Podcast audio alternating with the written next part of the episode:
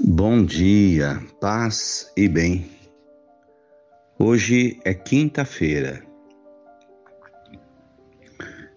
6 de julho, memória de Santa Maria Goretti. Maria Goretti nasceu na Itália e lá faleceu em 1902. Foi vítima de uma cruel agressão sacrificou a vida para defender seus ideais cristãos e a defesa da sua virgindade, sendo ainda tão jovem. Antes de morrer, concedeu perdão ao seu agressor. Foi canonizada pelo Papa Pio XII em 1950. Acontecimento ao qual estavam presentes sua mãe, seus quatro irmãos e também o autor da sua morte, da sua agressão, que se converter ao cristianismo. O Senhor esteja convosco, Ele está no meio de nós. Evangelho de Jesus Cristo, segundo Mateus, capítulo 9, versículos 1 a 8. Entrando em um barco, Jesus atravessou para outra margem do lago e foi para sua cidade. Apresentaram-lhe um paralítico deitado numa cama.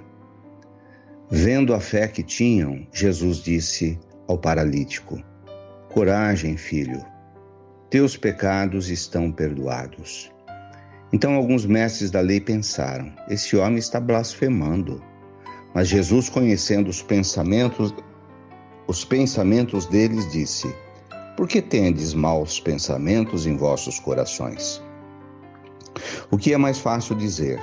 Teus pecados estão perdoados? Ou dizer, levanta-te e anda? Pois bem, para que saibais que o Filho do Homem tem na terra poder para perdoar os pecados. Disse então ao paralítico: Levanta-te, pega a tua cama e vai para a tua casa. O paralítico então se levantou e foi para casa. Vendo isso, a multidão ficou com medo e glorificou a Deus por ter dado tal poder aos homens. Palavra da salvação. Glória a vós, Senhor.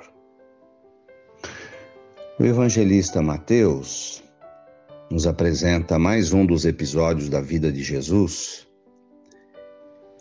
em que um grupo de pessoas com muita fé levaram a Jesus um homem paralítico deitado na sua cama. E tanto o paralítico como as pessoas que procuraram Jesus eram pessoas de fé, que sabiam que Jesus tinha o poder da cura. Porém, antes de curá-lo, Jesus perdoou seus pecados. Seus pecados estão perdoados, fique tranquilo. Essas palavras de Jesus se inserem num contexto em que o judaísmo pregava que os pecados das pessoas acarretavam-lhe doenças, que ou eles tinham pecado ou seus pais, por isso eles estavam, as pessoas ficavam doentes. Era o pensamento da época, que fazia com que o leproso, o paralítico, o cego, etc., além de serem portadores de necessidades especiais, ainda tinham um complexo de culpa que a sociedade judaica lhes imputava. Se sentiam ainda pecadores e eram considerados impuros. Ao perdoar os seus pecados, Jesus está tirando dos seus ombros o peso do sentimento de culpa e apresenta à sociedade que Deus está perdoando aquele homem. E ao perdoar pecados, Jesus demonstra o poder de Deus que ele tem, que mais tarde ele vai transmitir à igreja. Dizer o que ligarem na terra, Deus ligará nos céus. E por fim, ao curar a enfermidade do homem, ao devolver-lhe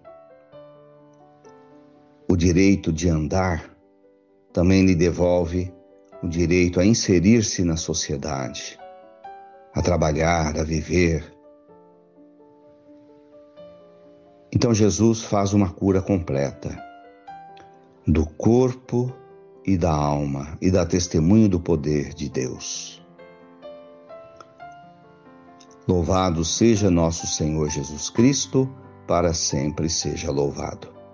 Ave Maria, cheia de graças, o Senhor é convosco.